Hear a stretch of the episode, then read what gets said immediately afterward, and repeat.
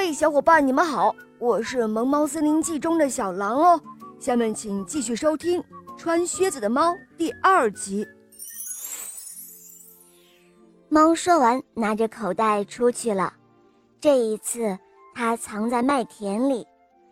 当两只山鹑走进口袋里的时候，它将绳子一抽，把它们双双捉住了。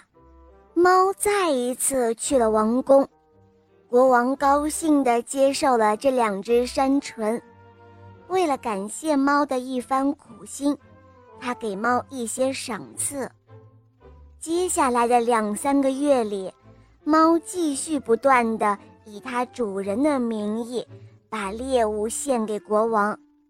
有一天，猫得知国王要和他的女儿，这位世界上最漂亮的公主一同去河边兜风，他就对他的主人说：“哦，我亲爱的主人，如果你照我说的做，就一定能够走好运的。”你只要去河里游泳，我会把准确地点告诉你，剩下的事情就交给我来处理了。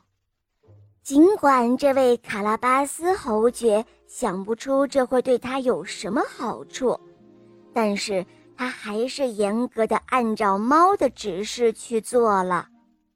当他在河里游泳的时候，国王经过了这里。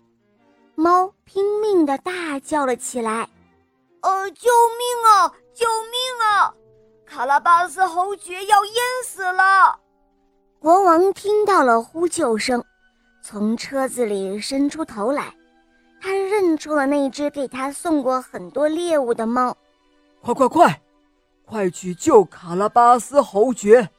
他冲着身边的护卫喊道：“就这样，可怜的侯爵。”被侍卫们从河里拽了上来，可怜的伯爵被国王的护卫从河里拽上来的时候，只见猫走到马车跟前，他告诉国王说：“尊敬的国王陛下，感谢您救了我的主人。